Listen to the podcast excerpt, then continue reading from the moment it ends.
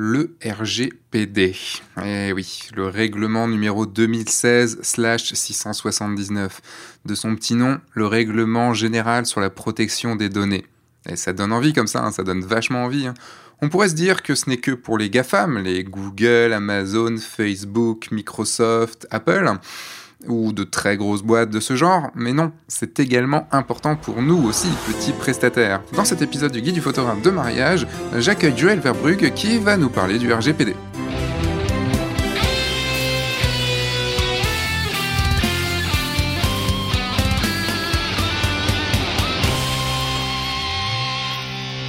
Bonjour, je suis Sébastien Roignan et vous êtes bien sur le guide du photographe de mariage, le podcast qui va vous donner les clés pour prendre votre indépendance et vivre de votre passion la photo, et plus particulièrement la photo de mariage. Avant de commencer, avant de, se prendre la tête avec le RGPD, euh, mettez tout de suite une évaluation 5 étoiles sur euh, Apple Podcast euh, ou, si, ou sur l'appli que vous utilisez si elle accepte les évaluations. Comme ça, au moins c'est fait. Et parce vous aurez logiquement un petit peu mal au crâne, puisqu'on va quand même parler de quelque chose d'assez complexe, puisqu'on va parler de, de, législatif, hein, on va parler du, RGPD.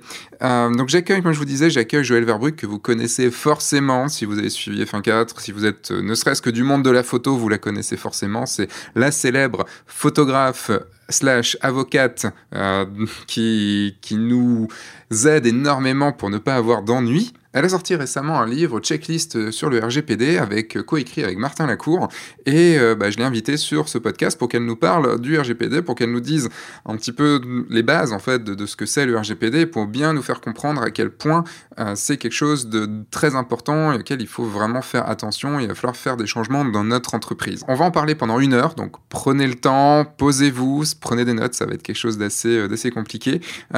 juste une petite précision, je suis désolé, on a eu un problème de micro, Joël a eu un problème de micro de son côté, donc le, son de son côté va être un petit peu difficile. Euh, il est tout à fait audible, sinon j'aurais pas diffusé ce podcast. Mais voilà, il est un petit peu, il est pas aussi clean que d'habitude. Première question, et cette première question, c'est, je pense, un des trucs les plus plus importants, enfin le plus important. Déjà, c'est quoi le RGPD Parce que on se pose quand même, enfin moi perso, je me pose la question, je me dis juste, c'est peut-être juste un truc à mettre, genre sous, euh, est-ce que vous êtes vraiment ok pour recevoir ma newsletter? Mais en fait, je crois que c'est beaucoup plus que ça. Ouais, c'est beaucoup plus que ça. En fait, le RGPD, il a été conçu au départ pour protéger les, les particuliers contre ce qu'on appelle les GAFAM, hein, Google, Amazon, etc., euh, contre le traitement abusif de, de, leurs données personnelles. On va voir après ce que c'est.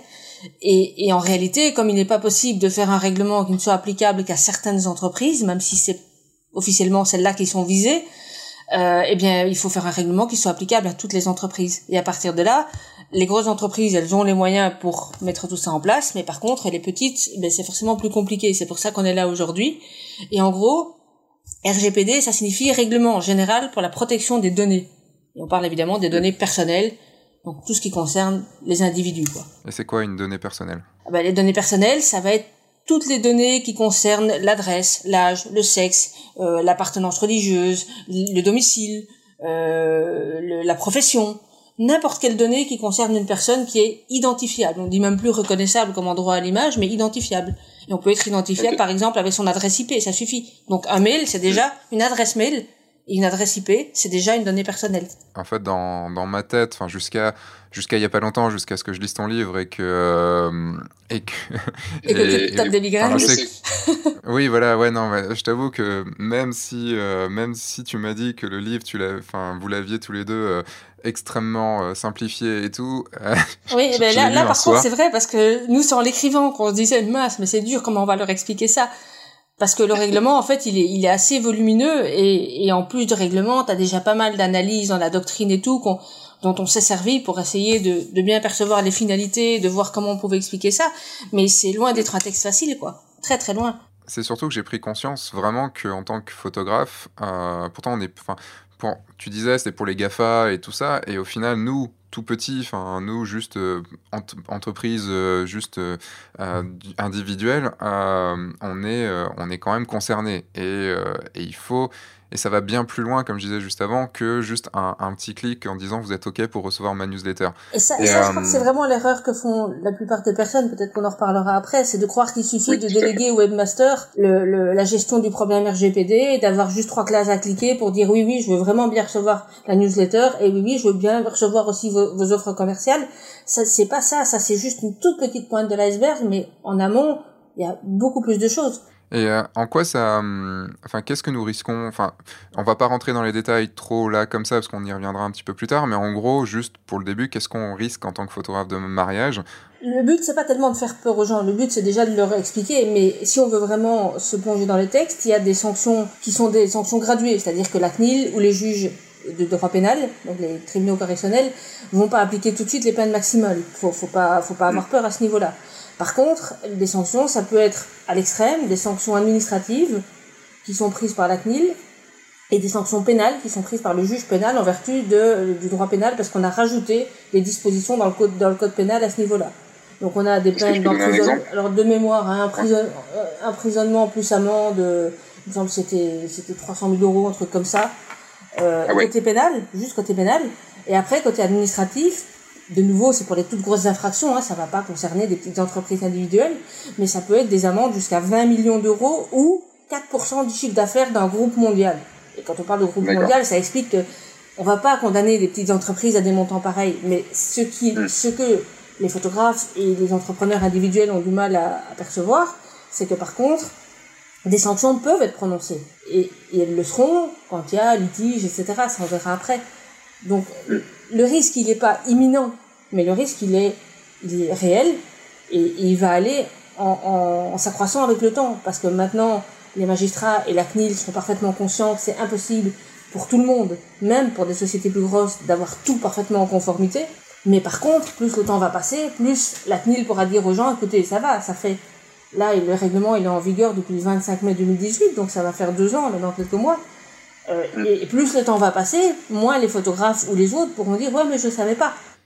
C'est aussi bah, via ton livre ou via le podcast déjà de d'avertir un petit peu et de d'enseigner un petit peu tout ça parce que en fait, euh, on, lit, on lit ça, on lit plein de trucs sur Internet, on lit plein de trucs différents, et qu'est-ce qui est vrai, qu'est-ce qui est faux, euh, qu'est-ce qu'il faut faire. Enfin... Il y a le fait aussi qu'au moment où le RGPD est entré en vigueur, là, en mai 2018, on a tous reçu des, dizaines de mails dans tous les sens, tous ceux qui sont professionnels, euh, mise en conformité, nous on vous le fait pour autant, nous on vous le fait pour autant, et évidemment, comme n'importe quelle disposition légale qui entre en vigueur et qui est contraignante, il y a aussi des arnaques qui, qui arrivent sur le côté, c'est-à-dire des gens qui te proposent une mise en conformité, en réalité, ben, ils vont te pomper un maximum d'argent pour, euh, comment dire, pour juste changer ton site internet. Mais on va voir mm. que ça suffit pas. Et, et, en réalité, ce que je crois vraiment, par exemple, je, moi je fais pas en tant qu'avocate des prestations de mise en conformité. D'abord parce que j'ai pas le mm. temps, que ça prend un temps fou, mais surtout parce que personnellement, j'estime que c'est à chaque entrepreneur de réfléchir à son propre mode de fonctionnement. Et c'est comme ça qu'on a construit le livre en fait, pour expliquer aux gens comment vous fonctionnez, à quel moment, sans vous en rendre compte, vous traitez des données personnelles et donc, sur quel plan vous devez agir pour que ces données soient traitées conformément à ce règlement?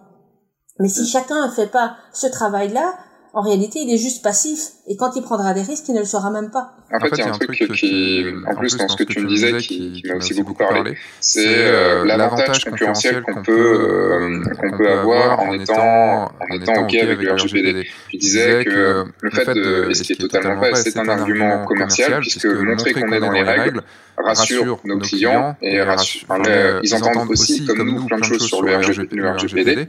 Et forcément, ça leur fait peur.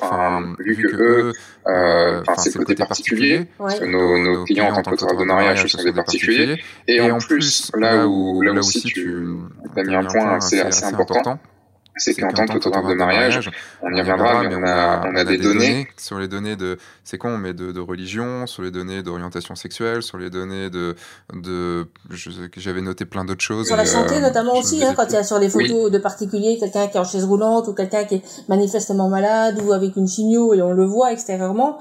Tout ça, c'est des données sensibles qui sont encore plus protégées que les autres, en fait. Et ça, et le truc, c'est que derrière, on avait déjà parlé euh, de droit à l'image, mais euh, c'est encore pire puisque enfin c'est on est dans quelque chose de beaucoup plus sensible et, euh, et on n'a pas le droit d'afficher toutes les photos qu'on veut enfin c'est encore le RGPD rajoute encore une couche quand même. C'est-à-dire qu'en fait, ça, ça t'oblige, c'est pas que ça t'empêche d'afficher toutes les photos, mais ça t'oblige à prendre beaucoup plus de précautions au niveau de l'accord des personnes, en réalité, mm. sur ces données-là. Parce que le principe des données sensibles, et on en reparlera après, c'est normalement l'interdiction totale de les traiter. Et les traiter, c'est mm. non seulement alors pas prendre les photos parce que tu es là pour le faire, mais en principe, si on va vraiment dans la rigueur des principes, eh bien une fois que tu as livré tes photos, tu devrais les effacer. Et donc c'est pour ça que tu sais, je t'avais renvoyé vers un article dont tu donneras le lien, je crois qu'il y a un article gratuit sur Jorimage et qui explique en fait comment il faut changer maintenant les contrats, les, les, certains articles du contrat du photographe de mariage. Parce que là où avant je conseillais aux photographes de dire écoutez moi je suis pas un service de backup en ligne et vous mes mariés si vous perdez vos, vos, vos fichiers numériques si, si, si tu les livres euh, moi, je suis pas là pour vous les restituer tous les quatre matins. Et donc, avant, je conseillais aux photographes de, de mettre une durée maximale de conservation, même si de fait, ils les conservaient plus longtemps. Mais comme ça, les gens prenaient un peu leurs responsabilités et conservaient eux-mêmes leurs fichiers. Maintenant, ça, ça devient dangereux. Parce que il faut, au contraire, pour pouvoir conserver les fichiers longtemps, et tu as intérêt à le faire pour protéger tes propres droits d'auteur, euh, pour conserver les fichiers longtemps, il faut l'accord du client. Et donc, pour contrebalancer l'accord du client pour conserver tes fichiers très longtemps, ce qui sera contraire à la protection de ses données personnelles, il faut que toi, tu puisses offrir, entre guillemets, un service. Et donc, tu changes l'article pour dire, ben, moi, je conserve vos données très longtemps parce que vous m'y autorisez, mais en fait, vous m'y autorisez pour que je puisse vous les restituer en cas de perte. Donc, avant, je disais aux gens, n'hésitez pas à dire, écoutez, si ça fait dix fois que vous me les demandez, moi, je vais vous facturer le désarchivage. Maintenant, surtout, ne le faites plus. Il faut contrebalancer le fait qu'il vous donne l'autorisation de le garder très longtemps. Tu vois, ça change en fait l'économie de certains contrats et de certaines clauses des contrats. Mais est-ce que du coup on ne devient pas euh, aussi, euh, enfin imaginons que derrière on a un gros bug informatique qui nous, euh, qui, où, où il y a toutes nos données, nos sauvegardes qui sont, qui sont effacées, est-ce que du coup on ne devient pas non plus genre même dix ans après à tributaire de, des mariés qui viennent nous, nous demander euh, tiens est-ce qu'on pourrait avoir nos photos et... ça c'est ça c'est dans n'importe quel contrat il y a un risque aussi. Maintenant quel photographe ne mm. fait pas des sauvegardes sécurisées? J'imagine que tu as déjà fait au moins plein de podcasts et de, de vidéos là-dessus. Tu as au moins toujours deux disques durs une sauvegarde dans le cloud. Maintenant tu peux aussi dire bien sûr mais ça peut arriver. Oui ça peut arriver mais dans ton dans la façon dont j'ai rédigé l'article j'explique aussi non seulement qu'il peut y avoir un tracas technique indépendant de ta volonté alors attention parce que tu dis tu vas dire un moment ah bah ouais mais il y a un cas de force majeure mon disque dur est mort il y a aussi de la jurisprudence qui dit à un photographe professionnel, dans un cas exactement comme ça, voilà, c'était un photographe qui n'avait pas pu livrer les photos de son mariage et qui avait dit, euh, bah, il y a un crash de disque dur et le juge a dit, bah, désolé, vous êtes un professionnel, vous savez très bien qu'un disque dur, ça peut cracher, c'est à vous de faire des sauvegardes suffisantes. Mais mm. sur la conservation de longue durée, il est clair que ça peut arriver. il y a une autre chose qui peut faire que tu sois obligé d'effacer tes photos, c'est qu'une autre personne sur certaines photos te demande de les effacer, justement à cause du règlement du RGPD. Et à partir de là, bah, tu conserveras toutes les autres. Mais si cette autre personne vient vers toi en disant, bah, j'étais au mariage d'un tel, je voudrais que vous supprimiez mes photos parce que j'ai pas envie euh, que vous les gardiez. Il n'a même pas à justifier. Et dans ce cas-là, toi, tu es obligé de les supprimer. Mais après, il va, il va falloir voir avec les années, parce que le règlement, il est tout neuf. Et il va falloir voir avec les années comment les magistrats vont faire la balance entre tes intérêts à toi, qui sont justement de pouvoir démontrer, d'une part, conserver ton travail et démontrer tes droits d'auteur sur les photos si on te les vole, et d'un autre côté les droits des personnes. C'est-à-dire qu'il y a aussi un préambule euh, dans le RGPD qui dit que le RGPD il est là pour humaniser les choses et, et que le juge doit faire la balance des intérêts. Le problème c'est que maintenant on n'a pas encore de jurisprudence, c'est beaucoup trop tôt. Donc on la guette, justement avec Martin, on est abonné à des tas de newsletters et des banques de données, et moi j'ai des alertes, chaque fois qu'il y a un truc qui sort sur le RGPD, je reçois un mail, donc ça, ça bombarde pas mal euh, toute la semaine, mais de temps en temps il y a un jugement que je, garde sur le côté, en me disant ok, pour une prochaine édition dans 2-3 ans, quand on aura un peu de recul, bah, de ce jugement-là et peut-être d'autres à côté, on pourra tirer certaines règles qui seront favorables ou défavorables aux photographes, mais on a besoin de recul, c'est trop tôt encore. Parce que, en fait, dans, ce que tu dis, je vois, un, truc qui est problématique pour nous en, tant que photographe. C'est euh, on peut se faire des livres de démos pour montrer aux mariés et tout. Et ce qui voudrait dire que, par exemple, on s'édite un livre d'un mariage qu'on a fait, je sais pas, il y a un an, et euh, qu'on le garde pour le montrer en démo. Euh, pour, bah, pour vendre des mariages en rendez-vous ou autre, ça voudrait dire que si dessus il y a une photo où une personne nous a dit non, on veut on veut plus que vous l'ayez, on est obligé quoi de, le découper dans le livre de non potentiellement. Après c'est là on, rejoint un petit peu la problématique qu'on a en termes de droit à l'image parce que quand, quand tu fais un livre pour tes mariés et que tu, que tu as leur autorisation, euh, on l'avait dit quand on avait fait la vidéo sur le contrat du photographe de mariage, tu n'as l'autorisation que des mariés eux-mêmes, tu n'as pas celle des invités. Donc tu n'as pas tellement plus de droit, au terme de droit à l'image, de mettre la photo de tes invités dans ton book de présentation que sur ton site. Et, et le RGPD n'y change pas grand-chose. Maintenant, en pratique, euh, c'est pas là-dessus que tu auras des problèmes. Tu auras des problèmes quand la photo est sur ton site internet, qui est encore dans tes archives, et, et, puis en pratique, bah, tu es chez les gens, tu passes plus vite sur cette page-là et, et on n'en parle plus. C'est pas tellement là les, les, points les plus risqués. Tu vraiment... mets un gros logo RGPD dessus. oui, c'est peut-être à, c'est peut-être à commercialiser, oui, un gros logo, c'est pas idiot. non, mais je crois que en théorie, RGPD. en pratique, c'est pas là que tu auras des tracas. En pratique, c'est vraiment, ça va être vraiment les archives, les sites internet, ce que tu exposes comme photo et ce que tu conserves, parce que il n'y a pas uniquement l'exposition des photos, il y a le traitement des données personnelles, c'est c'est tout, de la prise de vue jusqu'à enfin, le fait de mettre des, des exifs dedans, des mots-clés, euh, l'archivage, tout ça, c'est du, pour les photos, c'est du traitement de données personnelles aussi, c'est, c'est très très vaste quoi. Et après, il y a toute la partie mail, il y a les contacts, les adresses, euh, le fait que tu conserves ton contrat. Bah, par exemple, un exemple, c'est tu conserves le contrat que tu as signé avec les mariés, parce que c'est la preuve que c'est bien toi qui as fait les photos, si on te les vole après, ailleurs, c'est utile, d'une part. Et puis d'autre part, ben, c'est, je sais pas, ça peut te servir. Bon. Et puis en réalité, conserver le contrat avec les mariés, c'est conserver aussi leur adresse, leur numéro de téléphone, peut-être leur date de naissance, s'ils l'ont mis parce que tu as voulu vérifier qu'ils étaient majeurs. Et tout ça, c'est des données personnelles aussi. Donc c'est quoi la balance entre l'utilité de préserver tes propres droits et l'utilité de, de, de, virer les données personnelles au bout d'un certain temps? C'est pour ça que je te dis, il n'y a pas encore assez de recul. Mais ce que doit faire le photographe, c'est se rendre compte que c'est une donnée personnelle, se rendre compte qu'il doit être, qu'il doit être méfiant et, et qu'il doit qui doit, je sais pas, protéger à fond ses sauvegardes, être très vigilant sur tout ce qui est sécurité informatique, ça, ça fait partie des, risques majeurs en fait. Et ça va, bah, on, en reparlera, mais ça va aussi, euh, là, dans ce que tu dis, ça va aussi dans les échanges de mails, les échanges de mails qu'on peut avoir, enfin, ne serait-ce que juste les petites infos qu'on demande euh, quand, un, quand un marié nous contacte, un futur marié, euh, genre le, le, lieu où sera le mariage, on a son adresse mail, on a potentiellement son numéro de téléphone, des choses comme ça ben, ces mails, après, ils peuvent aussi rester très bien dans notre boîte, euh, dans notre boîte mail et on les oublie, quoi. Et idéalement, en termes de, de, de RGPD, ben, tu vois, par exemple, après qu'on ait rédigé ce livre avec Martin, ce que j'ai fait, c'est que pour mes dossiers euh, côté avocate qui sont ouverts dans mon cabinet, j'ai créé une adresse sur ProtonMail, qui est une adresse qui est déjà beaucoup plus sécurisée. Et, et tous les dossiers qui sont ouverts, je ne communique que par cette adresse-là. Et surtout, elle est la, boîte, la boîte de réception est en permanence vide. C'est-à-dire que dès que j'ai fini de traiter un mail, je le sauvegarde dans mon disque dur et je l'efface du serveur. Donc genre tu l'imprimes en PDF et... Euh... Ou, simplement je me le sauvegarde en EML, tu sais l'extension des mails.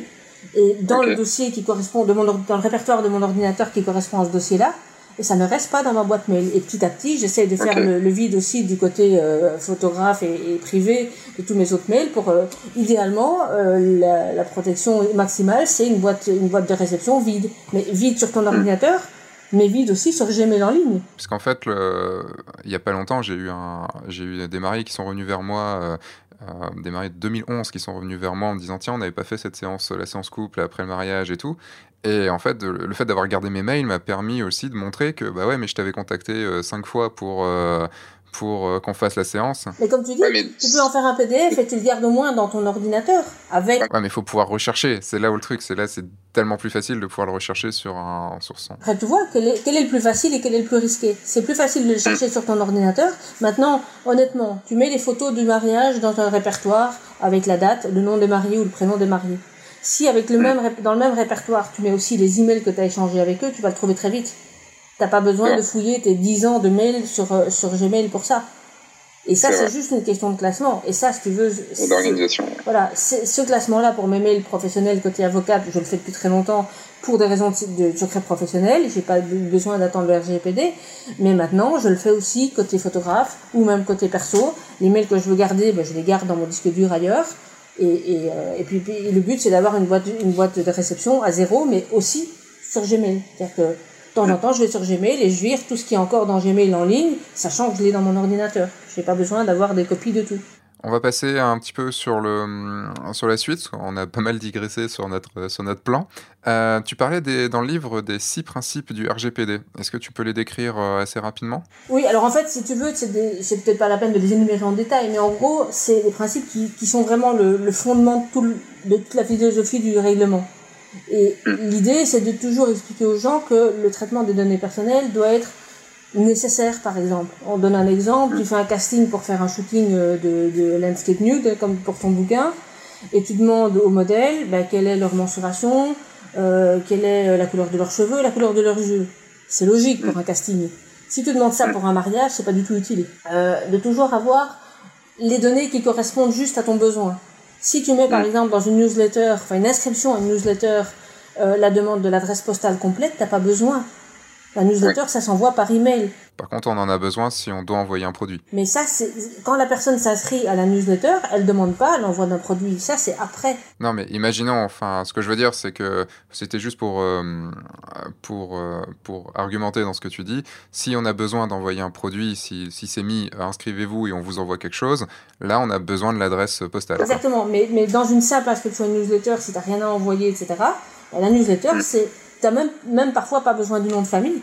Bon, ça tu peux le mettre parce que c'est plus poli, mais tu peux dire très bien prénom et adresse mail.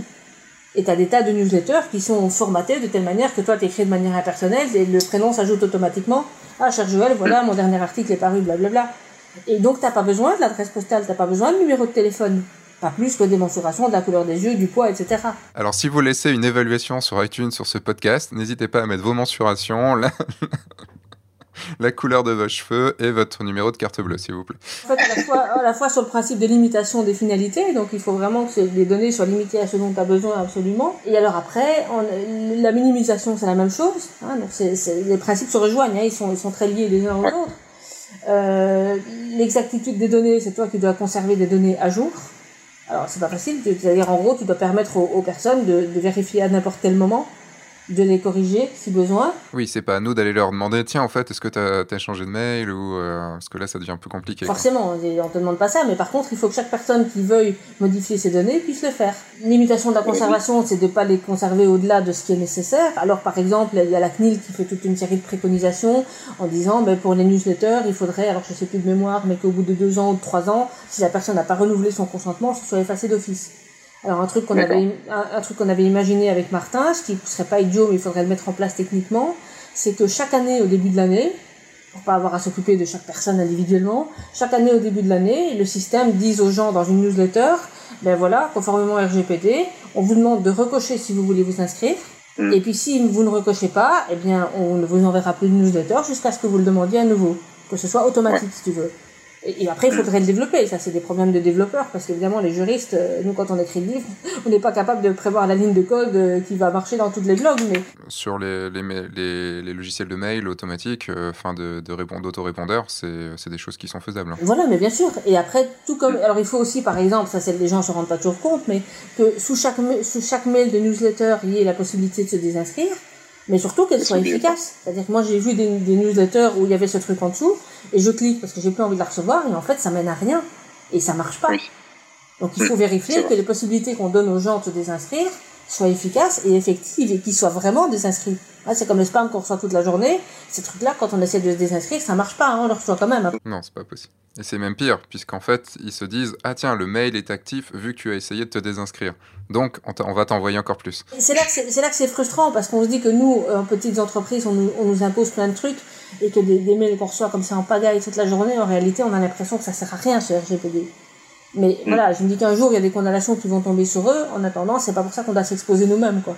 Puis même, enfin, on est même plus facilement euh, attaquable puisqu'on a, enfin, on n'a pas pignon sur rue, mais on est, on est juste des, on est des citoyens lambda et on, et c'est facile de nous trouver. On n'est pas aux îles Caïmans ou à faire des, des trucs. Hein. Et puis, je te disais, il y a ce, ce, risque. À mon avis, les premières condamnations, en tout cas les premières remontées de bretelles de la CNIL, vont arriver à cause de litiges commerciaux ou de litiges, mm. soit entre un photographe de mariage, par exemple, pour ton exemple, et un de ses clients avec qui ça va pas du tout et tout d'un coup, le client, ça va commencer, la, la, la, la, moutarde va commencer à monter au nez de chacun. Chacun va aller voir un avocat, et puis l'avocat va aller voir sur le site du photographe en disant, oui, mais regardez, vous respectez pas le RGPD.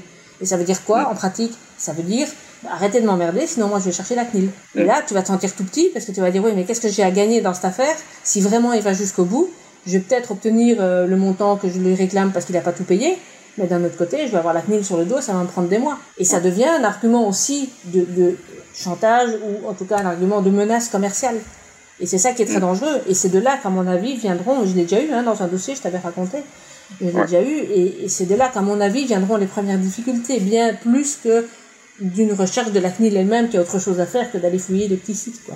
Euh, c'est comme les contrôles, de, les contrôles du fisc. Euh, en gros, ils viennent souvent par dénonciation ou par, euh, par des gens qui, qui, ont envie de te, nuire plutôt que par tiens, on va aller voir un tel par hasard. Quoi. Exactement. Ici, ce ne sera pas directement dénonciation de la, on va dire, de l'adversaire lui-même, mais ce sera via avocat, tout d'un coup, un dossier qui va, qui va dégénérer euh, ou parfois ton client n'est pas tout rose non plus. Hein, c'est pas, enfin mon client, moi, je veux dire comme avocate, n'est pas forcément tout rose non plus. C'est pas euh, le, le, blanc contre le noir. C'est souvent très très mitigé. Mais un des deux va sauter sur l'argument parce qu'il va aller un peu fouiller le site et va s'apercevoir qu'il y a deux trois trucs qui sont pas très nets. Et, et il va dire bah ok désolé mais votre site il n'est pas conforme au RGPD même si ça concerne pas forcément une photo qui le concerne lui ça va être juste la menace comme ça pour te faire renoncer à tes prétentions qui sont peut-être très légitimes mais à partir du moment où ton site est bien conçu et où toi, dans, dans tout ton fonctionnement en tant que photographe, tu es conscient des risques et donc tu fais pas ce qu'il faut, enfin, au moins tu évites les trucs trop dangereux, bah, au moins tu te mets à l'abri de ce genre de menaces-là, quoi. Puis nous, en tant que photographe de mariage, on est, nos clients sont des particuliers, donc eux n'ont pas besoin euh, d'être conformes au RGPD, donc on peut même pas euh, rattaquer dans l'autre sens, quoi. Exactement. Et, surtout, on va considérer que c'est eux en premier que le RGPD a voulu protéger. Mm. Donc, euh, et pour peu que tu justement en plus tu sois sur des données sensibles, bah là, tu as, tout gagné, quoi. si ton contrat il n'a pas été modifié, si, si euh, tu as envoyé des newsletters que tu pouvais pas, du style, tu sais, tu envoies une newsletter avec une offre pour, euh, pour euh, une réduction sur des mariages, je sais pas quoi. Bon, je, crois que tu le fais pas trop et d'autres non plus. Mais et, et, dans la newsletter, tu utilises une photo, mais qui en fait montre des personnes avec en plus justement des indications sur leur orientation sexuelle, leur religion, etc. Voilà, bingo, t'as tout gagné quoi. Parce que là, là tu t'es mal de tous les côtés. Donc, euh, c'est un genre de truc à éviter. Oui, mais si, le problème, c'est que si t'en es pas conscient, et que mm. ça, ça arrive très vite aussi, tu vois. Parce que la personne, l'avocat, le photographe plutôt va se dire, mais ok, il m'a donné l'autorisation pour que j'utilise ces images, c'est bon, je le mets dans ma newsletter. Oui, mais non, c'était un mariage homosexuel, euh, c'était une religion euh, machin, il y a plein de choses. Et là, tu es sur une donnée hyper sensible. Et le gars qui a dit oui pour que ça figure sur ton site, il n'a pas dit oui pour que tu l'envoies en newsletter. Tu vois? Et si tu n'es pas conscient que tu dois être à chaque instant attentif à l'autorisation que tu as eue, et si tu l'as pas eu, eh ben, tu changes de photo, tu utilises autre chose, ben, ça peut arriver très vite. Parce que là, euh, il reçoit, il va peut-être pas le recevoir lui-même, mais quelqu'un qui va dire Ah, mais tiens, t'as vu, es dans le mail d'information de Sébastien Roignan, euh, quoi? C'est pas vrai et tout. Et là, ça, ça, monte tout de suite et ça dégénère, quoi. Sur, euh, on va passer aux choses qu'il faut euh, qu'il faut qu'on mette en place. On va les décrire. Alors, sachant que dans, je vais forcément, je vais vous inciter plusieurs fois à aller prendre le livre de Joël et de Martin Lacour, parce que il y a Enfin, tout est décrit dedans et il y a des choses dont forcément on va pas pouvoir en parler et parce qu'il y a des tableaux qui sont ultra bien faits et qui permettent d'avoir une base pour, euh, pour vraiment euh, commencer ultra facilement parce que vous allez voir, il y a quand même beaucoup de choses à faire. Euh, donc n'hésitez pas à aller. Surtout qu'en fait, il y a des documents qui existent, qui sont proposés par la CNIL, mais en tant que tels, tout seuls, ils vont pas être compréhensibles. Enfin, compréhensibles. Voilà, ils vont, ils vont mm. pas être, ils vont pas beaucoup aider le photographe, ils vont surtout lui faire peur. Donc nous, ce qu'on a, mm. on a fait comme travail en rédigeant le bouquin, c'est d'abord de, préparer une sorte de tableau d'état des lieux qui va expliquer au photographe tous, tous les points sur lesquels il va devoir agir. Et c'est là-dessus qu'on a le mm. plus travaillé pour apporter quelque chose en plus, en fait, un outil en plus. Et puis si... si vous connaissez pas la, les, les, livres checklist de, de Joël Verbrugge, vous pouvez... Joël Verbrugge, pardon, à chaque fois j'ai du mal, mais pourquoi tu pourquoi il n'y a pas un U à la fin pour savoir? C'est belge et ça veut dire Dupont. c'est vrai, ça veut dire Dupont. Dupont oui. C'est le Martin belge. On a autant de Verbrugge en Belgique que de, que de Martin en France. Je vais, t'appeler Joël Dupont.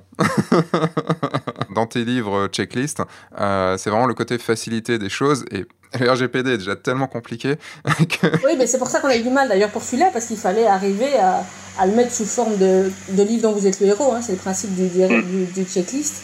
C'est un livre où, on avance. Alors c'était un tout petit peu moins facile pour celui-là, parce qu'en fait c'est un cheminement qui est obligatoire. On n'a pas trop de mm. possibilités de passer d'un côté à l'autre, donc on est plus sur un parcours un peu plus linéaire par rapport aux autres, mais de le faire quand même avec la table des matières visuelles là, que tu connais, et, de manière si possible un peu ludique, autant que ce soit mm. possible avec cette matière-là, pour qu'au moins la présentation soit aérée et que la personne puisse se dire ok ça, cette étape-là c'est fait, je passe à la suivante et au moins voir qui progresse dans, dans, le cheminement. Quoi. Et donc, dans un premier temps, on parle du registre du responsable de traitement, sachant que le responsable de traitement pour nous, en tant que photographe de mariage et entreprise individuelle, ça va être la plupart du temps nous, sauf si on le fait sous-traiter. Mais euh, justement, non. Même si tu le fais sous-traiter, ah, même si tu fais sous-traiter ta, ta mise en conformité au RGPD, c'est ah oui, c'est le, le DPD et le DPO, c'est ça, qui sont...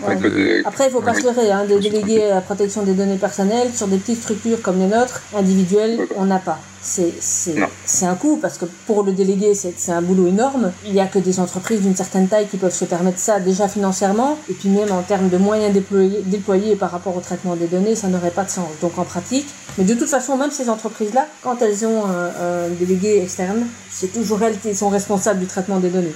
Euh, on ne délègue pas ces responsabilités-là. Donc euh, on peut éventuellement, si la CNIL nous attaque et que le, délégué a mal fait son boulot, ben, on peut éventuellement se retourner contre lui.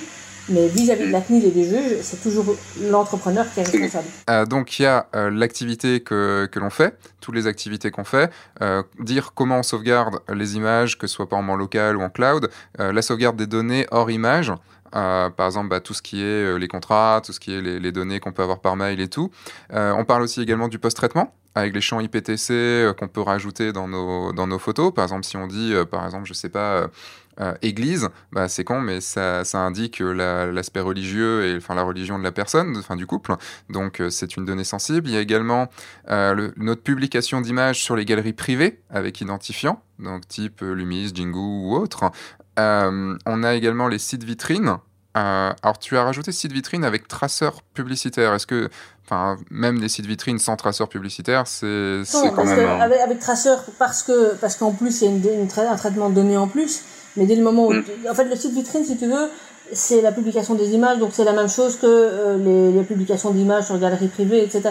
Quand il y a un traceur, tu as en plus le traitement de données par le, traceur publicitaire qui va voir si le comportement des gens sur internet en fait c'est comme les genre par exemple si on a mis un pixel Facebook il faut le il faut bien l'indiquer dans le après il faut savoir que le registre de responsable de traitement là tu donnes quelques exemples mais pour celui qui va faire par exemple la photo de reportage ça va être encore différent parce qu'il traite pas le même type de photo.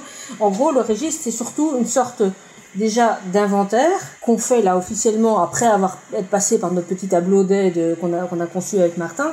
Une sorte d'inventaire plus global de tous les endroits où l'entreprise va traiter des données personnelles et après ça, il y aura le stade où on fait une sorte de fiche de registre par activité. Donc une fiche, par exemple, pour la sauvegarde dans le cloud, avec plein d'infos.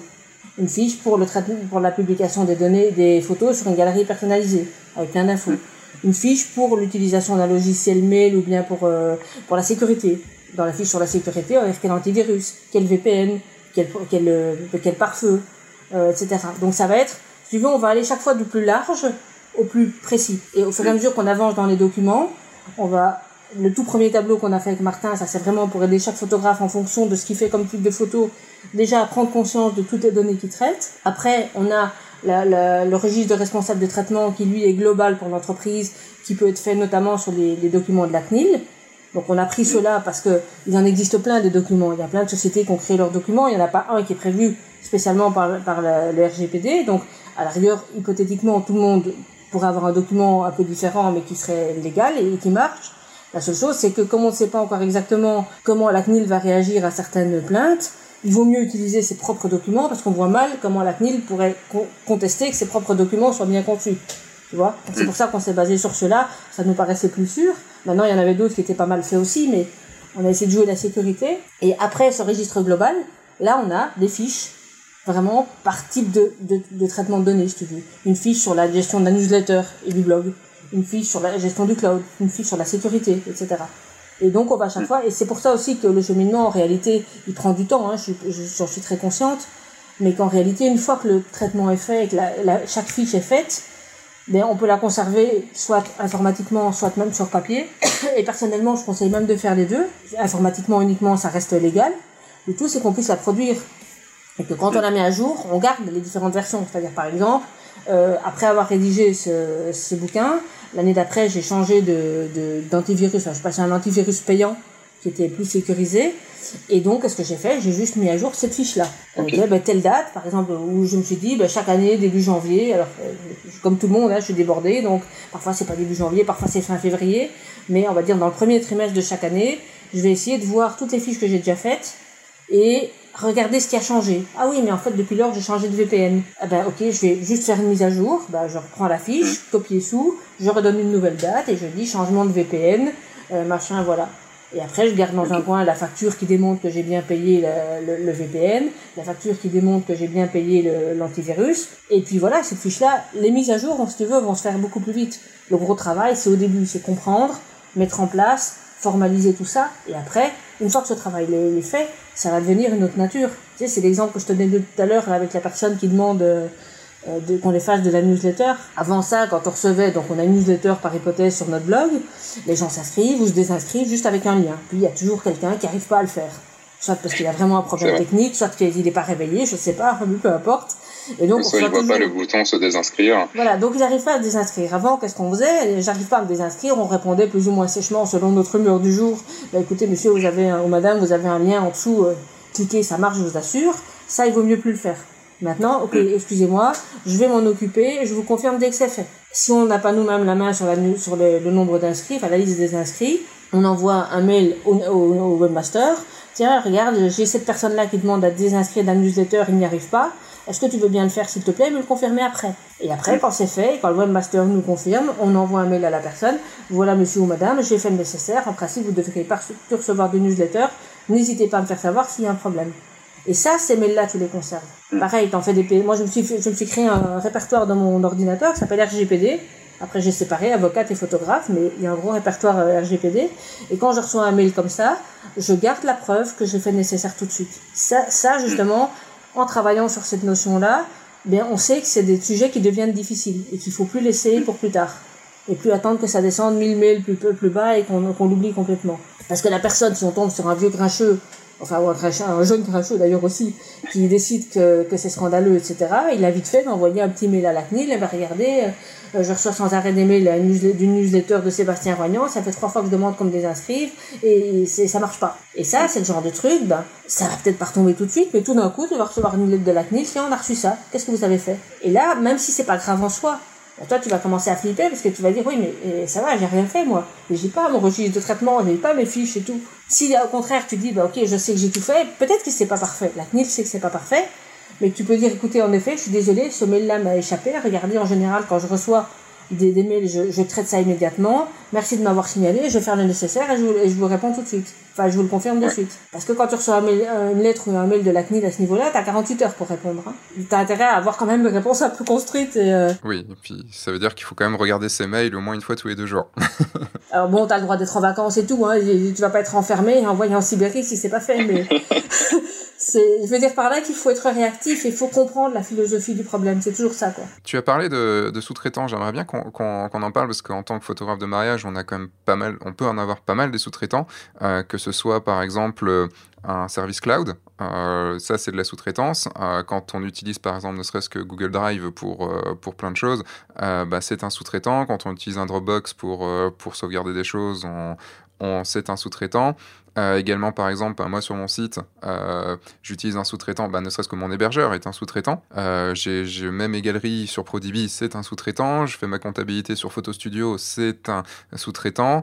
les réseaux sociaux sont aussi des sous-traitants, tout ce qui est Instagram, Pour les réseaux sociaux, c'est d'ailleurs très important que, que tu en parles, parce que là, on commence à avoir pas mal de jurisprudence, enfin de jurisprudence qui s'installe un peu, qui dit que même si, par exemple, tu confies, enfin, même si tu as une page Facebook, dès le moment où tu as un bouton j'aime sur ton blog ou sur ton site à toi qui, incite les gens à cliquer dessus pour partager sur Facebook immédiatement, enfin un bouton j'aime de Facebook, hein, euh, et eh bien à partir de là, tu es considéré comme co-responsable de traitement avec Facebook des données personnelles que Facebook va faire de tes données après. Ça veut dire quoi? Ça veut dire que tu dois paramétrer super bien ta page pro pour éviter que tes données s'échappent n'importe où. Donc tu vas aller faire attention à la façon dont, dont, tu as paramétré ta page. J'avais fait aussi un article là-dessus dans, dans Jurimage, d'ailleurs je t'enverrai le lien. Et ça veut dire aussi que même si tu es face à un monstre comme Facebook qui est énorme, et oui, c'est Facebook qui gère ses algorithmes, etc. Mais toi, tu dois faire attention à la façon dont les données personnelles sont paramétrées sur tes pages à toi. Est-ce que c'est, enfin, c'est vraiment que genre les boutons qui sont sur notre site ou c'est aussi, par exemple, ce qu'on a sur notre page notre page aussi, sur Facebook. Ce que tu as sur ta page, c'est-à-dire tu dois aller voir dans les paramètres de ta page. Alors je connais plus par cœur, euh, mais je pourrais trouver peut-être des articles qui en parlaient. Et en tout cas, je sais que j'en ai fait un sur Image. euh, tu dois faire attention au paramétrage de ta page et, essayer de sécuriser ça au maximum. Alors évidemment, tu n'as pas accès à tout et évidemment, tu n'es pas sûr et certain non plus que ce que tu donnes comme instruction à Facebook sera réellement suivi. Et j'aurais même tendance à dire qu'il y a peu de chances que ça le soit. Mais toi, tu dois pouvoir démontrer que tu as essayé de sécuriser ça autant que possible. Et, le truc, c'est que, alors en effet, tu parles des sous-traitants en général, et c'est vrai que dans l'esprit d'un photographe, un sous-traitant, ça va être plutôt le gars qui l'a appelé pour faire la vidéo, parce que lui, il a la commande globale du mariage, mais il sait pas faire la vidéo, il peut pas faire les deux à la fois, et donc il a demandé un sous-traitant. Ça, on va dire en droit des affaires, c'est le sous-traitant classique. Mais pour le RGPD, le sous-traitant, c'est pas ça, tu l'as énuméré très bien. Le sous-traitant, c'est chaque service extérieur auquel on fait appel et qui va traiter des données. Par exemple, mon comptable. Alors mon comptable, moi je fais ma compta d'avocate tous les moi-même toute l'année, mais mon comptable fait ma 2035. Eh bien, mon comptable, pour l'avocate que je suis, c'est un sous-traitant au niveau du RGPD. C'est-à-dire qu'en ayant accès à mes factures, il a accès à des données personnelles. Donc je dois moi m'assurer que lui respecte le RGPD. Mais c'est pas facile parce que tu as déjà du mal parfois à le respecter toi-même, à aller vérifier que les autres le font. Donc ça veut dire que tu dois normalement avoir des contrats chacun de tes sous-traitants ou vérifier la façon dont dans leurs propres conditions générales ou contrats ils traitent les données personnelles. Et ça devient de plus dangereux. Alors il y a des zones, hein, on explique dans le bouquin, il y a des zones à risque dans le monde.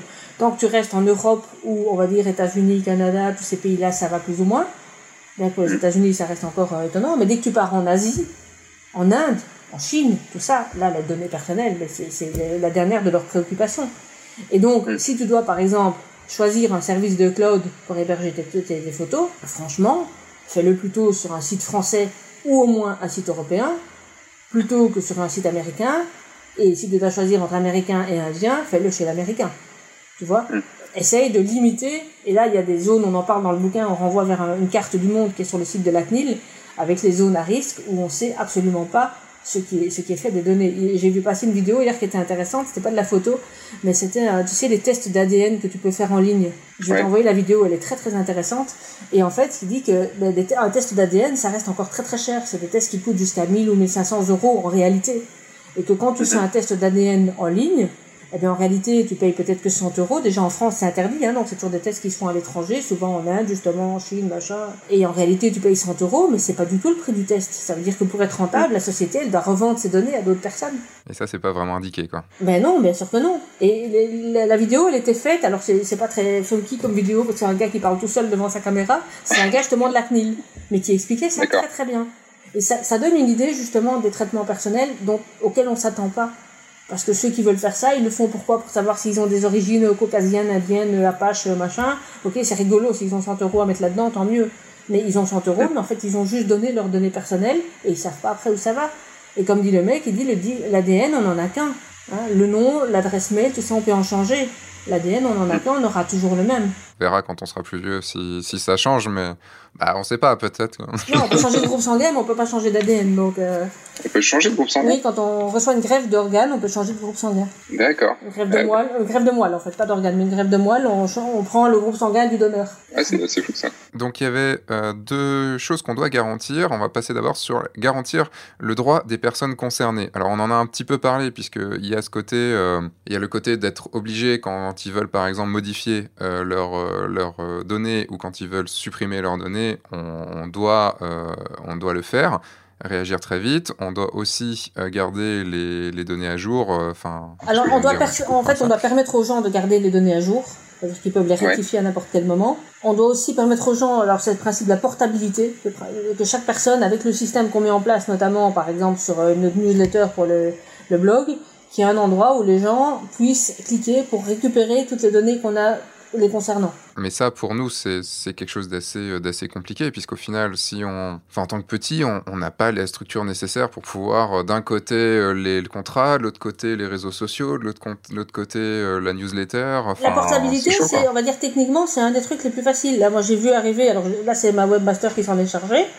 donc je sais que c'est fait, et ça fait deux, trois fois que je vois arriver depuis environ deux mois euh, des, mails d'information du serveur qui disent euh, telle personne avec juste l'adresse mail euh, a téléchargé les données personnelles les concernant. C'est-à-dire que dans le site lui-même, il y a une possibilité pour la personne, alors je sais pas comment ça se présente dans sa newsletter, je vais pas été voir en fait, de, de, télécharger les données qui la concernent. Et moi, je suis averti. Oui, mais les données qui sont dans la newsletter, enfin les données que, que tu as rentrées là-dedans. Mais d'à côté, euh, imaginons que, bah, je sais pas, euh, ce soit, enfin, si je prends mon cas, euh, il y a le contrat. Le contrat n'est pas fait dans la newsletter. Le... S'il m'achète un truc, c'est pas fait dans la newsletter. Donc au final, c'est pas toutes les données. Non, alors dans ce cas-là, en effet, la personne doit écrire en disant bah, J'aimerais bien vérifier quelles données vous avez me concernant. Et c'est à toi de dire bah, J'ai votre contrat, donc j'ai l'adresse que vous m'avez donnée, j'ai votre numéro de téléphone, votre adresse mail, etc. Si elle dit Je voudrais. Mais ça, ça nous prend deux jours à chaque fois, quoi. Après, oui. oui non, pas deux jours, mais potentiellement une demi-heure, quoi. Mais c'est vrai que si bah, les gens se mettent à vouloir t'embêter en masse, t'as pas fini, quoi, c'est sûr. Donc s'il vous plaît, si vous écoutez ce podcast, ne m'embêtez pas en masse, s'il vous plaît. Ne m'embêtez pas tout court. Ça, on le dit tout de suite. Sinon, j'arrête tout à fait, j'arrête tous les podcasts, j'arrête tous les conseils que je vous donne et je me mets en tant qu'ermite dans un... dans le Larzac euh, jusqu'à ce que le RGPD arrive là-bas. Euh... Il y a déjà, mais les gens ne le savent pas. Oui, enfin, si j'élève des chèvres, euh, elles vont pas me faire chier, les chèvres. Non, non, ça fait. Elles vont pas me dire, tiens, je tu as mon nom. En plus, tu m'as donné ton nom et en plus, du coup, tu récupères mon lait. Donc, mais est-ce qu'il y a des droits, des... est-ce qu'il y a des données personnelles dans le lait, puisqu'il y a de l'ADN, il y a tout ça? Ah oui, mais euh, c'est en même temps, c'est pas des personnes, euh, c'est pas des personnes de de RGPD. Mais tu vois, par exemple, quand on dit les particuliers, euh, le RGPD, il, il, protège aussi les personnes physiques. Par exemple, moi, comme euh, avocate, avec mon adresse mmh. mail joelverbrugge.avocate.gmail.com, eh bien, c'est une donnée, c'est une donnée protégeable. Même si c'est une donnée mmh. professionnelle, ça reste protégeable parce que ça m'identifie moi. Une donnée qui ne le serait pas, ce serait contact.verbrugge.com parce qu'on ne sait pas si ça arrive chez la secrétaire, si chez, chez le webmaster, n'importe. Mais dès le moment où tu as dans l'adresse mail le nom et le prénom d'une personne, déjà, c'est une donnée, une donnée personnelle. Même si c'est une entreprise. Oui, parce que ça te concerne aussi. Ben oui, euh, voilà, comme personne physique, quoi. Donc je suis protégé aussi. Qu'est-ce qu'on doit, en tant que photographe, en gros, est-ce que tu peux décrire vite fait ce qu'on doit mettre sur notre site? Enfin, quelles sont les mentions? Parce qu'il y, a, toujours le côté. Enfin, à la base, il y avait les mentions légales, genre euh, où est-ce que le site est hébergé, tout ça. Enfin, quel est le propriétaire du site, tout ça. Qu'est-ce que le RGPD rajoute En fait, le RGPD ne rajoute pas quelque chose, il enlève quelque chose. Dans le sens où avant, quand on mettait. Il n'enlève pas, il pas les mentions qu'on doit ajouter, il enlève une formalité. Avant, quand on mettait des mentions légales sur un site, on devait ensuite faire une déclaration à la CNIL avec toutes les mm. mentions légales qu'on avait indiquées sur le site et choisir justement le type de déclaration en fonction du type de site qu'on avait, si c'était de la vente en ligne, etc. Ça, maintenant, c'est supprimé. C'est-à-dire que c'est plus, il n'y a plus de, de démarches préalables à faire à la CNIL.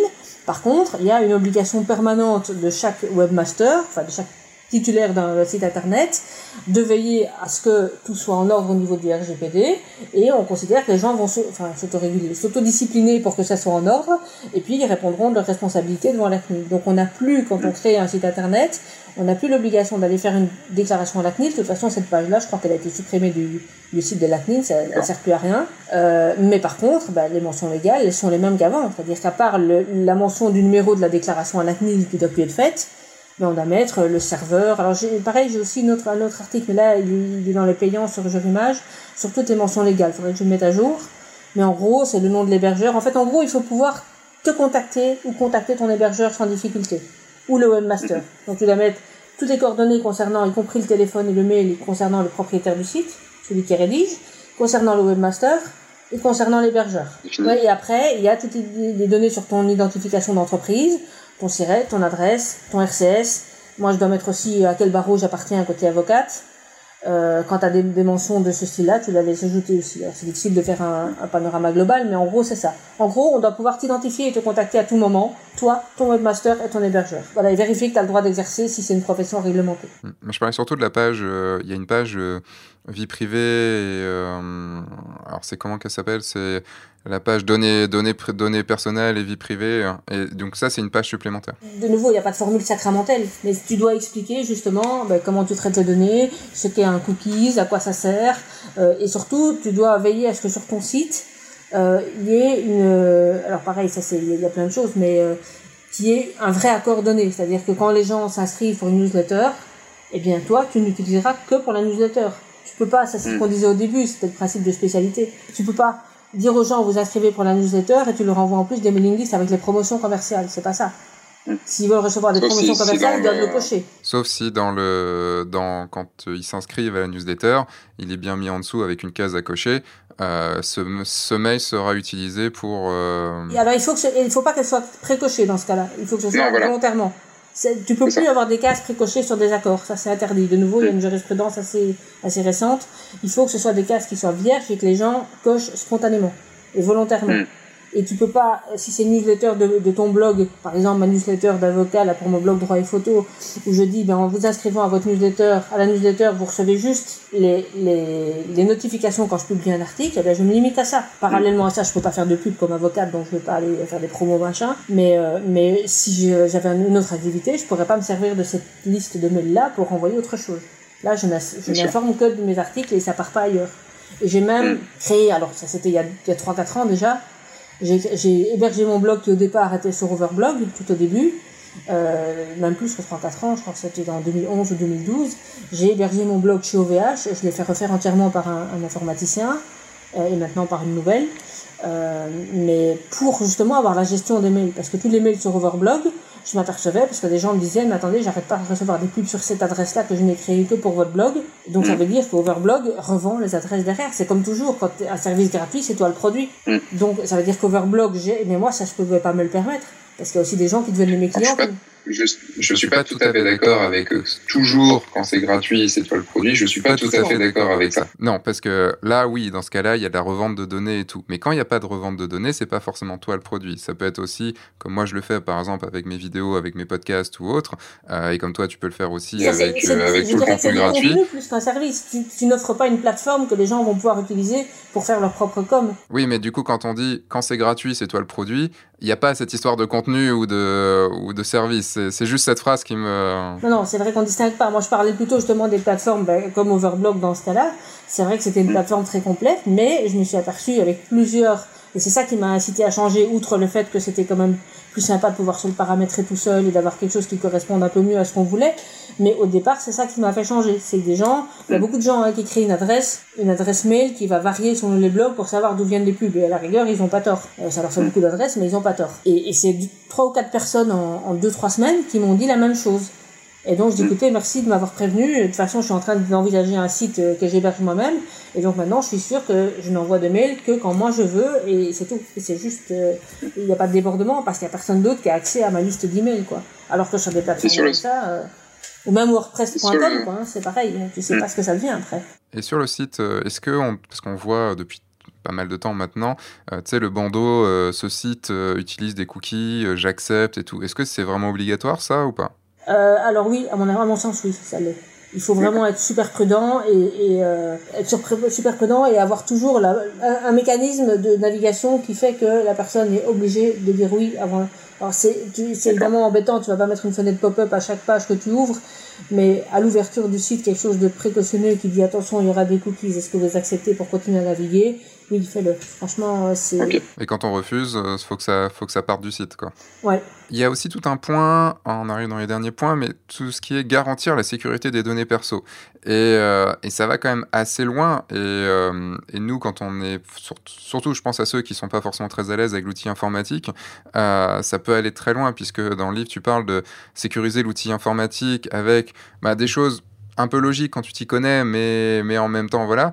Euh, par exemple, tout ton Wi-Fi, euh, enfin, tous tes codes euh, doit être, enfin, ton Wi-Fi doit être en WPA2 au moins.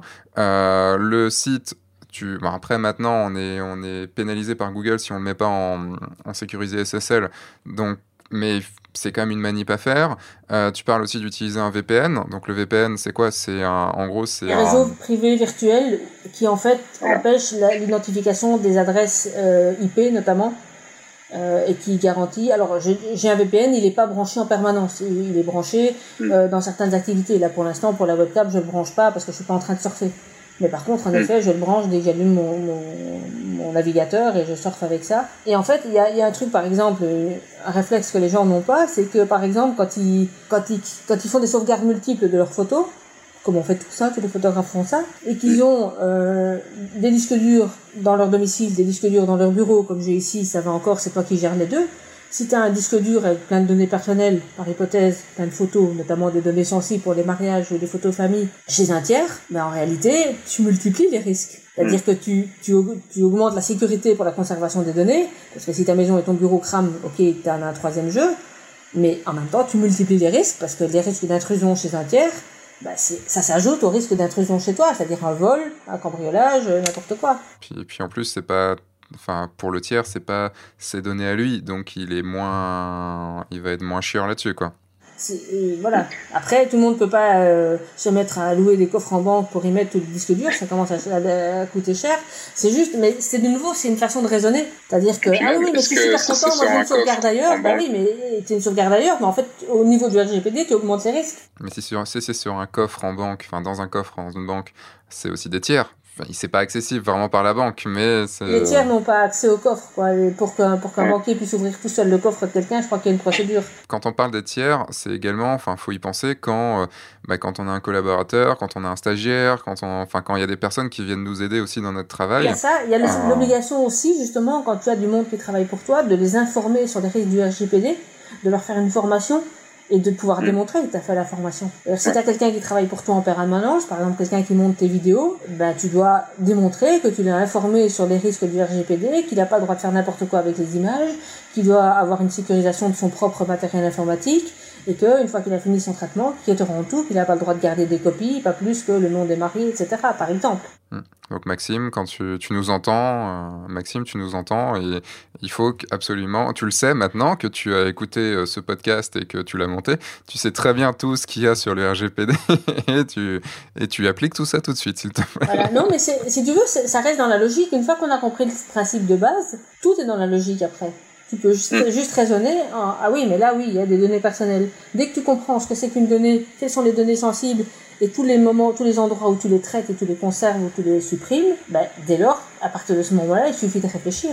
Et après, pour la mise en conformité elle-même, ben, tu vas plus loin sur les documents qu'il faut établir avec l'aide qu'on a fait avec Martin. Mais le principe lui-même, finalement, il est logique. Il est, il est chronophage, il fait un peu usine à gaz, ça c'est sûr. On n'est pas les premières cibles au départ du règlement. Le problème, c'est qu'on est un peu les, les dommages collatéraux parce qu'on doit se mettre en conformité comme tout le monde, mais voilà, il faut, il, faut le faire maintenant avant que ça devienne urgent. Parce que maintenant, non, ça ce n'est pas encore urgentissime pour les petites structures parce qu'il n'y a pas encore beaucoup de condamnations de petites structures. Quand on entend les condamnations, c'est des gros machins, ça va être une, énorme chaîne de, je sais plus qui c'était, Grand Optical, je crois que c'était fait condamner, des énormes chaînes de magasins, mais ça va venir. Parce que ça va venir parce que le temps passe, parce que c'est une arme commerciale, comme on disait, parce que parce que les données circulent de plus en plus. Hein. on, dit que le 21e siècle, c'est l'ère des données. Il y a eu l'ère de la pierre avant, enfin l'âge de la pierre, maintenant c'est l'âge des données. Parce que c'est ça qui a de la valeur. Les données, c'est l'attention que tu vas recueillir des gens quand tu envoies des newsletters, c'est éventuellement l'argent parce qu'ils vont condamner, parce qu'ils vont euh, commander quelque chose.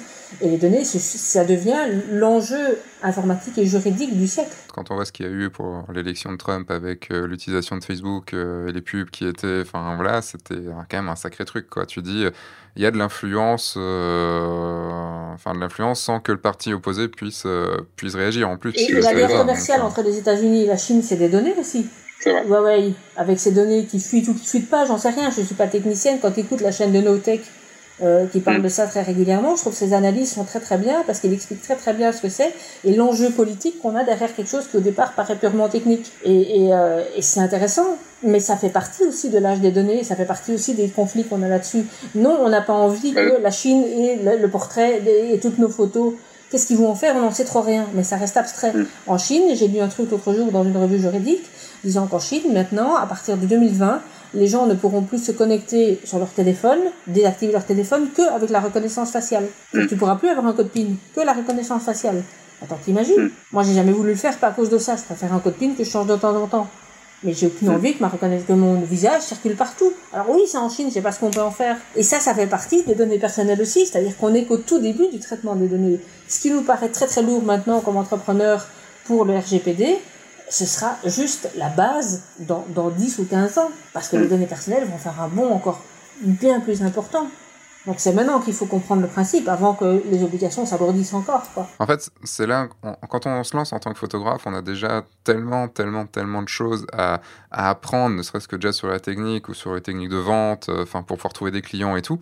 Et c'est vrai que derrière, on n'est pas forcément, on pense pas et on n'est pas forcément formé non plus à, à ce qu'on est en tant que enfin, à nos devoirs en tant qu'entrepreneur. Et je pense en premier lieu à la comptabilité. à la comptabilité, il y a plein de choses qu'on ne sait pas et, on se dit, ouais, bon, si on ne sait pas, c'est pas grave. Mais si, c'est grave, puisque derrière, voilà, ça peut être redressé. Comme, voilà, comme dans tout métier, on apprend sur l'état. Ce qu'on apprend, nous, en fac de droit, ça ne nous aide pas du tout quand on se lance comme avocat, je te rassure tout de suite. Par contre, on sait trouver les réponses. Mais au début, quand on arrive, on est, on est largué parce qu'on a appris plein de choses théoriques et tout d'un coup, on te balance dans une procédure et tu comprends rien. Au début, hein. Après, forcément, tu apprends sur le tas, mais c'est comme pour tout. L'avocat, il n'est pas non plus formé à la comptabilité et le photographe non plus. Et c'est aussi pour ça que moi, je passe mon temps à écrire des bouquins qui essaient d'expliquer ces choses-là de manière simple. Parce que forcément, j'ai l'avantage d'avoir les deux casquettes, donc je, je comprends plus facilement ce qui est juridique euh, et donc je peux plus facilement l'expliquer à ceux qui ont le même type de métier que, que mon second métier. Forcément, et c'est dommage d'ailleurs que dans les, les, écoles de photo, pour ceux qui en ont fait une, parce que tous les photographes n'ont pas suivi une école de photo, mais que dans les écoles de photo, il n'y ait pas des vraies formations juridiques. Bon voilà, ils n'ont pas le temps, ils ont trop de temps à mettre pour la photo, très bien, mais c'est dommage. Mais, mais c'est comme ça. Donc heureusement, on a aussi Internet qui, même s'il crée des risques justement avec ses données personnelles, permet aussi d'apporter des solutions avec les contenus qui sont proposés comme les podcasts comme toi tu fais ou plein d'autres. Euh, et voilà, on n'est on on pas non plus sans armes, quoi. On peut, on peut apprendre. Enfin, tu vois, c'est pour ça aussi que dans la formation que forme mariage que je suis en train de créer, euh, il y a toute une partie euh, sur la comptabilité, sur le, les risques. Euh, ce j'en parlais bah, avec Vincent que, que tu connais, euh, qui va, qui va m'aider là-dessus. Euh, on parlait du côté TVA, euh, de, on fera un podcast là-dessus plus tard, mais euh, sur le côté TVA pour les micro-entreprises et tout, il y a des choses qu'on croit et que j'entends plein de photographes faire et que au final sont totalement illégales et c'est pas du tout ce principe-là. C'est juste que il y a des croyances aussi qui, c'est le problème en fait de ce genre de choses, c'est que c'est là où, tes livres sont, enfin des livres comme, comme les tiens ou d'autres personnes qui peuvent aussi connaître tout ça vraiment. ben en fait, ils sont essentiels parce qu'on, nous, on entend des choses. Et en fait, il y, a des, y a des croyances qui circulent, sauf que des croyances en photo mariage. sur Internet en matière de droit de, la photo. Hein. puis, des rumeurs dans, dans, comment faire une photo, c'est pas grave, puisque c'est juste comment faire une photo, et puis tu sais bien qu'il y a 3 milliards de façons de faire une photo. Mais euh, des croyances en ce qui concerne les lois, ben, c'est juste des croyances, en fait. Il y a, ok, il y a des jurisprudences et tout ça, mais quand même. Et puis surtout, il y, a des gens, il y a beaucoup de gens sur Internet qui sont pas du tout juristes, ou même juristes, mais pas habitués à une matière très spécifique. Et moi, si je me mets à donner des conseils en droit de l'environnement, je vais être une brêle, hein. c'est même pas la peine. Mm. Parce que chacun son métier et parce qu'il y a des, des matières qui, qui impliquent tellement qu'on s'y plonge à fond qu'on va devenir archi compétent dans cette matière-là, mais ne me demande plus de faire un divorce. Et ça tombe bien, j'ai plus envie d'en faire, mais c'est. Bah, J'espère que t'as pas envie de divorcer non plus. Non, non, mais pas pour moi. Il faut faire les divorces de mes clients, je veux dire. Mais euh, c'est, on devient à un moment tellement pointu dans un domaine que ben, tout le temps passe à ça et que donc on peut, on, oui, on a les grandes bases des autres matières, mais on n'est plus au fait des derniers développements. La procédure de divorce, elle a changé depuis, depuis que j'ai fait le dernier, que j'ai plaidé pour un client. C'était il y a, il y a 10 ans, je crois. Je suis plus capable de maintenir, sauf il faudrait que je me reforme, mais voilà, c'est pas mon travail. Donc de la même manière, il y a des tas de gens sur Internet qui vont expliquer le droit, plus ou moins bien, alors qu'ils sont eux-mêmes photographes ou qu'ils sont euh, autre chose, parce qu'un jour ils ont eu un problème, ils ont l'impression qu'ils connaissent tout. C'est super dangereux. Moi, je ne vais pas donner des conseils médicaux, je suis pas médecin. Je suis né sans thyroïde, je vais pas parler de la thyroïde à quelqu'un d'autre parce que c'est pas mon boulot. Je, connais, le, je connais, le, je connais le, le, sujet pourtant, mais c'est pas à moi aller donner un conseil en matière de santé à quelqu'un d'autre, même si j'ai vécu tu connais ce qui te concerne. Oui, je peux donner un témoignage, mais je peux pas donner un conseil. Hmm. Et c'est la différence que les gens ont du mal parfois à comprendre.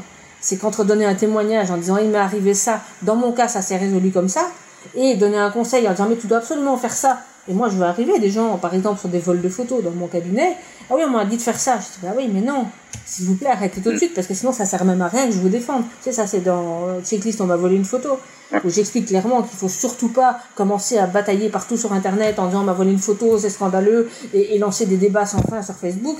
Il n'y a rien de plus contre-productif que ça. Et je parle même pas du temps passé pour rien, mais juste sur le fait qu'on se coupe l'air sous le pied au niveau du dossier. Donc quand la personne vient me voir et qu'elle a commencé à faire un battage là-dessus, et j'ai dit, ben, arrêtez, sinon moi je m'occupe pas de vous, ça sert à rien, j'ai pas de temps à perdre. C'est comme si quelqu'un, euh, c'est comme si quelqu'un disait, euh, moi j'ai roulé à 200 km/h euh, sur l'autoroute, je me suis pas fait prendre, donc c'est bon, tu peux y aller quoi. Oui, ou bien moi j'ai vu quelqu'un qui roulait à, à, 50 km/h à un endroit où il fallait, et puis à cause de ça, il a écrasé une petite vieille machin, donc ça veut dire que 50 c'est dangereux, donc allez plutôt à 70. Mais c'est vrai, non, c'est plus, c'est moins dangereux à 70. non, mais c'est ça, les gens qui sont pas formés pour, et, et encore moi-même par exemple dans le domaine du droit de la photo, d'une part je peux pas passer ma vie à renseigner tout le monde gratuitement, sinon un jour je me retrouvais sur les ponts.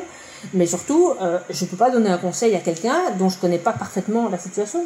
Si quelqu'un me demande, et ça arrive, l'autre jour j'ai encore piqué un coup de gueule parce que j'en avais je sais pas combien sur la journée, euh, par Facebook, alors que j'ai un message sur Facebook qui dit pas de questions en message privé, et, et mais c'est que je peux pas renseigner les gens toute la journée, outre le fait que c'est impossible en termes de temps, c'est impossible parce que parfois dans un dossier, si on n'a pas tout le dossier devant nous, on peut pas donner un conseil efficace. Et au contraire, on donne un, risque de donner un conseil dangereux. C'est comme un tout-bip. S'il n'a pas la solution complète, enfin, s'il n'y a pas le patient devant lui avec tous les antécédents, les médicaments, les médicaments qu'il prend, ce qu'il a déjà eu comme incident, etc., il peut pas donner un avis et un diagnostic. C'est la même chose.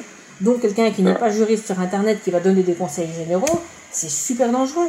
Et quelqu'un qui est juriste et qui donne un conseil spécifique alors qu'il ne connaît pas tout, c'est aussi super dangereux. Mm. Parce que les conseils juridiques, c'est comme les conseils médicaux, ça doit être adopté, adapté pile poil au cas précis. Et on peut donner des, des, tendances, on peut dire voilà, vous allez pouvoir euh, faire comme ci ou comme ça, ou bien faites attention à ne pas commettre cette erreur-là. Ça, oui, c'est ce que je fais dans les bouquins, mais dès le moment où on arrive sur un truc super pointu ou super précis, d'un litige précis, bah là, il n'y a aucun bouquin qui peut aider, c'est le dossier, point. Et donc, n'utilisez pas, de manière générale, hein, quel que soit le, sujet, n'utilisez pas les conseils généraux trouvés sur Internet par quelqu'un qui est compétent ou pas compétent. Faites-vous conseiller sur ce litige spécifiquement. J'aimerais aborder un, dernier point euh, après ces paroles très sages.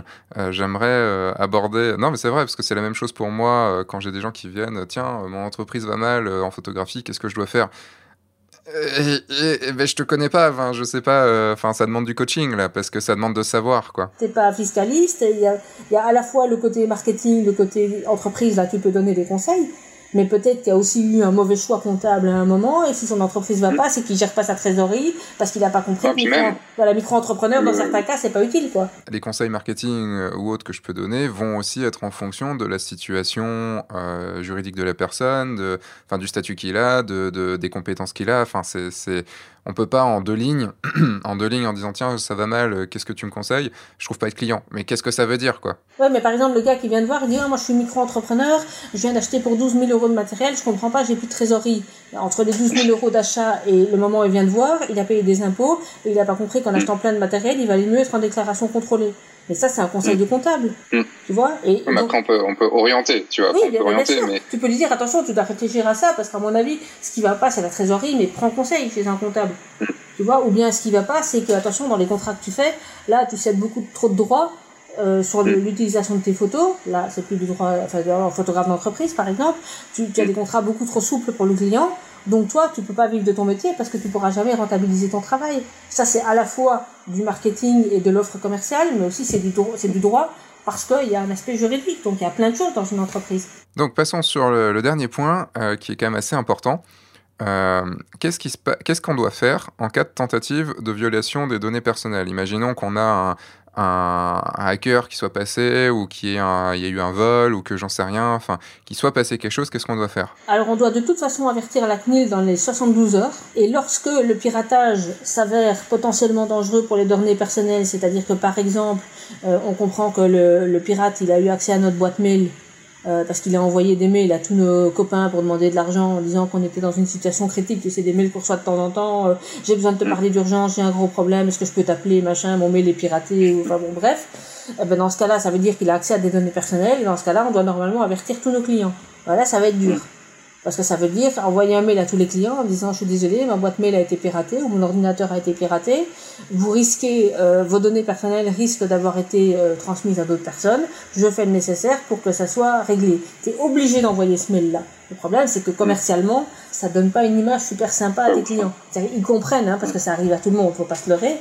Mais c'est un mail qui est délicat à envoyer parce que t'as pas tellement envie que tes clients se disent ouais ça va, il dit qu'il respecte le RGPD. Alors oui, tu le respectes parce que tu les informes, mais d'un autre côté, mm. ils vont se dire, ouais, mais nos données, elles sont où? On va recevoir encore plus de spam, ou on va se faire pirater nous-mêmes? Parce qu'il peut y avoir hein, mm. des, des, virus là, qui se propagent par mail aussi quand ils ont ouvert n'importe quoi. Euh, donc voilà, donc pour éviter ça, le mieux à faire, c'est de sécuriser au maximum avant. Mais personne n'est à l'abri d'un piratage.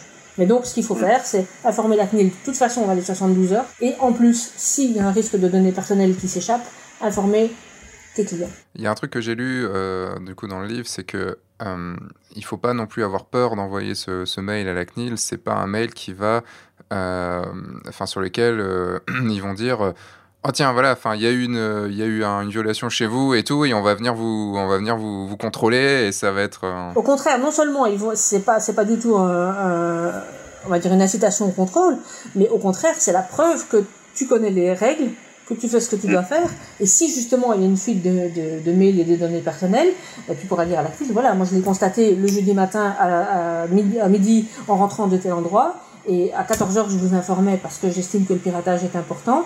Et maintenant, je fais tout ce que je peux pour régler le truc et, et, pour renforcer ma sécurité, la sécurité de mes données. C'est au contraire, c'est un, un, garant justement que, que, que tu connais les règles et que tu fais attention. C'est non seulement c'est une obligation, mais en plus c'est utile par rapport à, mm. l'image que tu donnes de ton entreprise à la CNIL en cas de contrôle après. Quoi. Faut pas avoir peur de dire qu'il y a eu quelque chose qui a merdé. Euh, voilà, c'est comme là, je suis en train de, passer mon, mon, théorique de drone et euh, il, est dit. Euh, on en reparlera tout à fait. Je sais qu'il y a des choses en préparation. En, en, fait, il est dit que s'il y a un incident, s'il y a enfin, un incident et qu'il y a quelque chose, il faut le déclarer. Donc c'est au DGAC, DGAC. Euh, il faut le déclarer et c'est pas à des fins de bah, derrière tu vas avoir une, amende, une pénalité ou quelque chose. C'est surtout pour la sécurité derrière, la sécurité aérienne. Euh, pour répertorier tous les problèmes qu'il y a pu avoir. Voilà, ce genre euh, d'incident peut, peut amener aussi à une modification de la législation. Alors pour le moment, j'aimerais bien que ça se modifie pas trop parce que j'en ai marre de rédiger. Mais euh, euh, voilà, c'est euh, comment dire, c'est oui, c'est important. Et de nouveau pour la CNIL, c'est d'une part c'est obligatoire, mais en plus c'est très utile parce que précisément euh, ça permet de démontrer ton sérieux. Et tu peux pas mieux faire pour démontrer ton sérieux à la CNIL que de prendre les devants et de pas attendre justement que quelqu'un dans tes clients ou dans tes contacts tout d'un coup reçoive, des mails qui viennent soi-disant de toi mais qui en réalité viennent de quelqu'un d'autre et qui commence à porter lui plainte à la CNIL parce que quand la CNIL reçoit une plainte c'est pas la même chose que quand elle reçoit une déclaration volontaire disant j'ai eu un tracas. Tout le monde sait, et la CNIL en premier sait que les, les, piratages, ils sont très fréquents.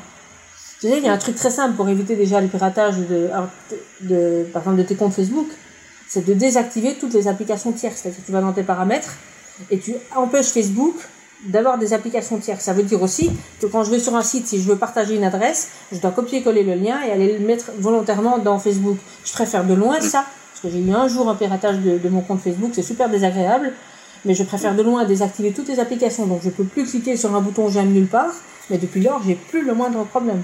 Parce que souvent, c'est des petites applications qui vont s'installer tout seules, des jeux à la con, des machins comme ça, mais ça, te, c'est là que viennent les dangers aussi. Donc, si tu sécurises à toutes les étapes, moi, j'ai, par, exemple, on parlait de sécurité informatique, tous mes comptes Gmail ont une sécurisation en deux étapes, avec un, un, un mot de passe qui est envoyé par SMS si je me connecte de quelque part ailleurs que chez moi. Déjà, rien que ça. Ça, c'est déjà super redoutable. Les mots de passe que tu choisis, mettent pas sans arrêt la, date de naissance de tes enfants. T'en as pas, mais la date de naissance de, Jess. D'accord? Ce, ce n'est pas du tout un de mes, un de mes mots de passe. Sachez-le. Euh, en fait, pour ça, par exemple, j'utilise une appli euh, qui s'appelle Dashlane et euh, qui me permet de, de, mettre un mot de passe différent pour chaque, pour chaque chose. Tu vois, Dashlane, sauf erreur, ils font leur stockage de, de tes données en ligne. Moi, j'ai une appli qui fait que du stockage local. Mes données ne sortent pas de chez moi. Mm. Et c'est pour ça que je l'avais choisi, ça s'appelle Splash ID.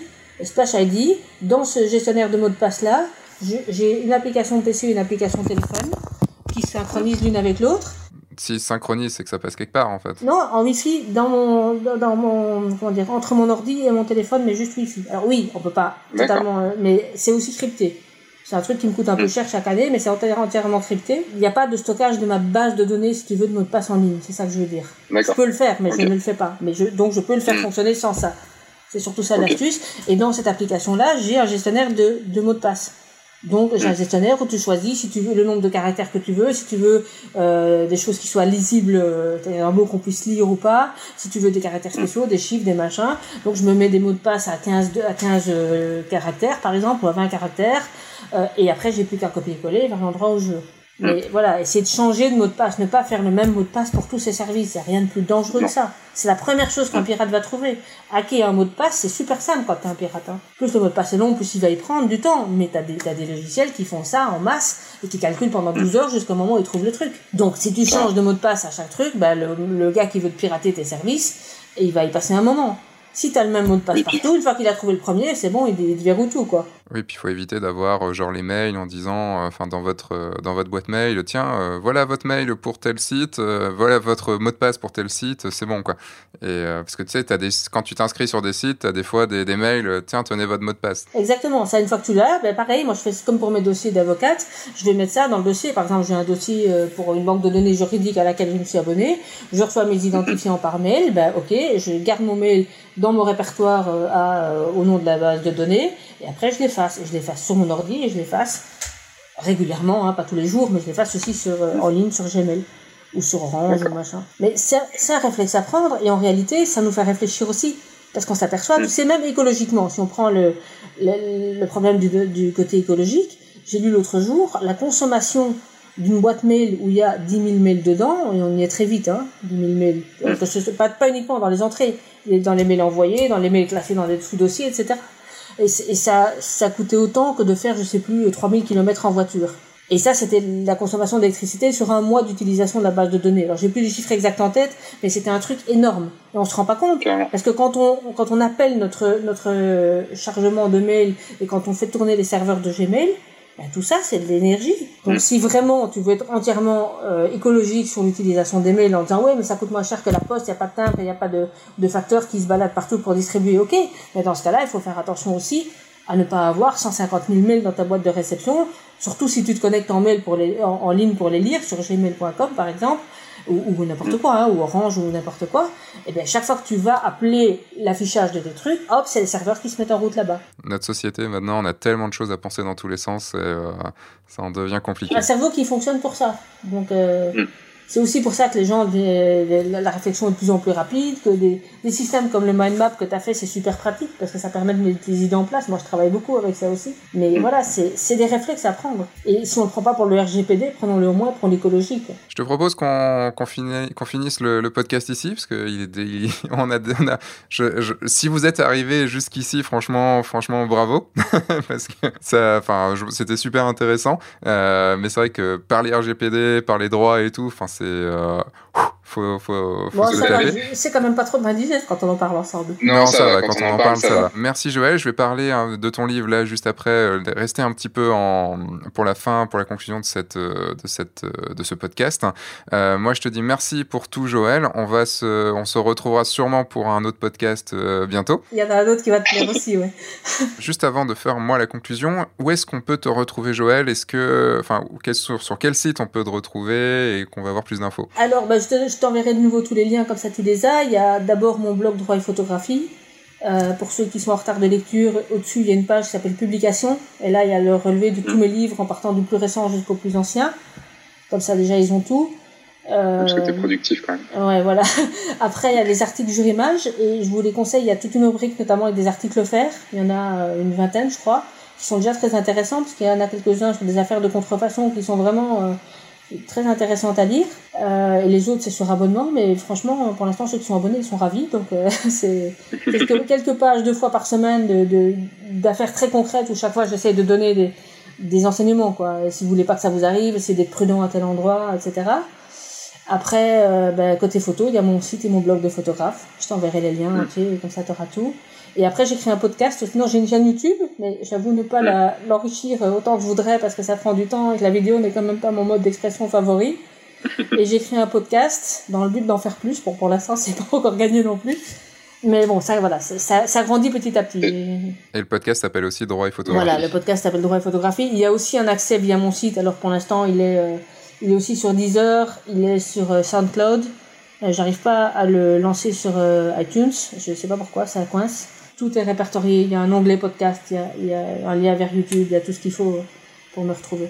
Et, euh, et, puis bah, moi, je vous, je vous reprends tout de suite. Merci beaucoup. Voilà, encore un gros merci Joël pour toutes ces informations. Je vous invite vraiment, vraiment, vraiment à prendre le livre de Joël que vous trouvez, dont vous trouverez le lien dans la description. Pour ma part, je l'ai lu, euh, je vais le relire et le re-relire euh, parce que il euh, y a plein, plein d'infos dedans et surtout, il y a plein de modes d'emploi, tous les modes d'emploi qu'il vous faut pour vous mettre en règle, pour que les choses soient plus faciles. Vous avez compris que c'est quelque chose de compliqué et donc dans le livre, vous retrouverez toutes les règles pour et tous les modes d'emploi pour être au clair avec le RGPD. Ça vous prendra un petit peu de temps, mais c'est quand même plutôt une bonne chose. Voilà, si vous êtes arrivé jusqu'ici, c'est que logiquement ce podcast vous a plu, donc vous pouvez laisser également une, euh, une évaluation, 5 étoiles sur Apple Podcast ou sur toute autre appli qui, qui peut permettre de mettre des évaluations. Vous pouvez également vous inscrire à la communauté Oui, je le veux.